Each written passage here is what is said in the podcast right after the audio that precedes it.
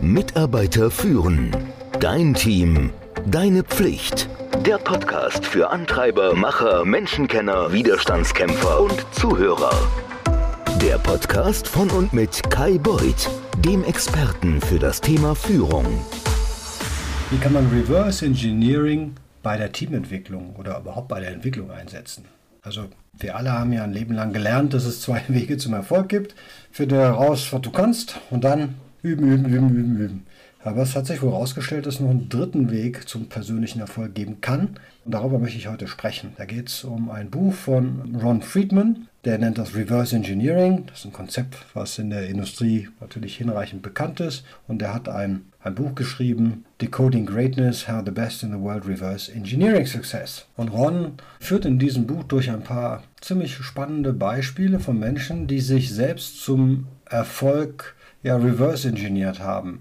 Und das kann uns zeigen, wie wir das vielleicht beim Team nutzen können, um besser zu werden. Was ist Reverse Engineering?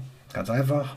Wir beobachten, was andere erfolgreiche Menschen in ihrem Bereich tun und dann schauen wir, gehen langsam rückwärts, um herauszufinden, wie sind sie denn da hingekommen? Also welche Strategien haben sie angewandt? Und dann versuchen wir diese Strategien im Übrigen auch auf uns anzuwenden.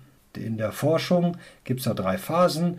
Die sind kuratieren, analysieren und dann live bringen. Kuratieren, nun, der erste Schritt besteht darin, die besten Beispiele zu finden, was du erreichen willst. In dem Buch erzählt er eine schöne Geschichte über Barack Obamas Weg zu einem ja, wirklich guten Redner. Bei seiner ersten Kandidatur für den Kongress wurde Obama ja, man hatte, ich will nicht sagen ausgelacht, aber seine Rede und seine Vorträge, ja, die waren einfach schlecht. Die Menschen fühlten sich belehrt, das wollten sie nicht. Und dann hat Obama angefangen darauf zu achten, wie sein Pastor in der Kirche reden hielt. Und er fand, dass der Stil und der Tonfall seines Pastors, den fand er positiv. Und Obama, der ahmte den Stil seines Pastors nach, indem er immer mehr Geschichten erzählte, seinen Tonfall modellierte und Wiederholungen einsetzte, um seine Argumente zu unterstreichen. Und der Rest, wie du weißt, ist Geschichte. Und dieser erste Schritt veranlasst uns dazu herauszufinden, worauf denn Menschen wirklich reagieren, damit wir in ihre Fußstapfen treten können. Also ich schlage vor, dass du oder auch dein Team einmal durch die Welt streifen, ein bisschen Research betreiben und mal schauen, was fällt euch denn besonders auf. Das gilt für Dinge wie E-Mails, die wir besonders spannend finden, vielleicht Reden, die uns bewegen, Meetings, die wirklich cool waren, Präsentationen, die wir super finden, Designs, die uns gefallen haben, wo auch immer du gerade arbeitest. Einfach mal zu schauen, was machen andere, was du mit deinem Team auch machen wolltest. Das kann man dann schön natürlich in einem Dokument sammeln. Wenn das abgeschlossen ist, dann musst du es natürlich analysieren. Um Erfolg zu verstehen, muss man schauen, wie ist es denn zu dem Erfolg gekommen. Jetzt hast du dir vorher in der Research-Phase ein paar Dinge rausgesucht und jetzt musst du schauen, okay, wenn mir denn mal jetzt mal eine E-Mail anschaut, die wirklich gut designt ist, wie kam das denn dazu? Also, wie ist sie denn gegliedert? Also, wir arbeiten so rückwärts, um herauszufinden, welche Art von Gliederung Menschen benutzt hätten, um genau das, was wir jetzt vorliegen haben, zu erstellen. Sachbuchautoren machen das, indem sie sich die Quellen im hinteren Teil von Büchern ansehen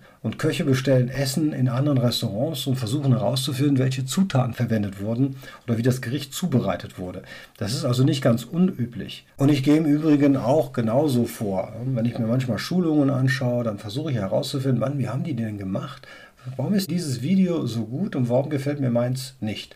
Und dann mache ich das Reverse Engineering und schaue mir einfach an, wie kann ich dieses Schulungsvideo, dieses Trainingsvideo eigentlich genauso gut machen, weil der Inhalt stimmt zwar, aber ich brachte es nicht so gut rüber. Wenn du schon länger Videokurse bei mir genutzt hast, dann wirst du hoffentlich einen Unterschied sehen zwischen den Videos, die ich vor drei Jahren gemacht habe und den Videos, die ich heute live stelle. Zumindest bekomme ich das Feedback. Naja, und dann macht man das was am einfachsten ist, man baut sich so eine Art Schablone, also einen Prozess, den man immer wieder wiederholen kann. So können E-Mails immer aussehen. So sollte ein Video immer aufgebaut sein. So sollte ein Meeting immer sein. So sollte ein Pitch beim Kunden immer sein.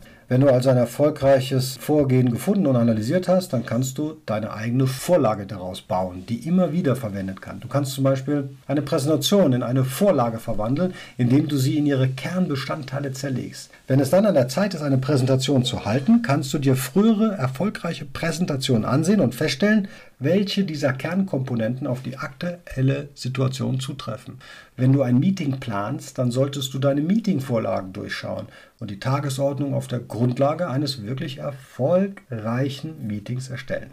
Vorlagen geben dir zwar eine Struktur vor, aber es ist wichtig, dass die von dir erstellte Agenda natürlich authentisch und einzigartig für dich ist. Es geht nicht darum, die Arbeit anderer zu kopieren, sondern ihre Ideen als Inspiration für deine eigenen zu nutzen. Außerdem solltest du bedenken, dass sich die Erwartungen des Publikums im Laufe der Zeit ändern, sodass das, was einmal gut funktioniert hat, nicht immer gut funktioniert. Und auch wenn es wichtig ist, dass du ja dein Talent findest, deine Leidenschaft und danach wie verrückt übst, ist diese dritte Erfolgsstrategie auch eine ganz gute. Ich glaube, es ist eine Kombination von allem. Und wie gesagt, mach's mal mit deinem Team. Schaut euch mal erfolgreiche Teams an und dann fragt euch, warum sind die erfolgreicher als wir? Und dann ein Reverse Engineering draufsetzen, wie ich das gerade vorgeschlagen habe, und dann peu à peu sich in die richtige Entwicklung. In diesem Sinn, happy Reverse Engineering und eine erfolgreiche Woche. Ciao.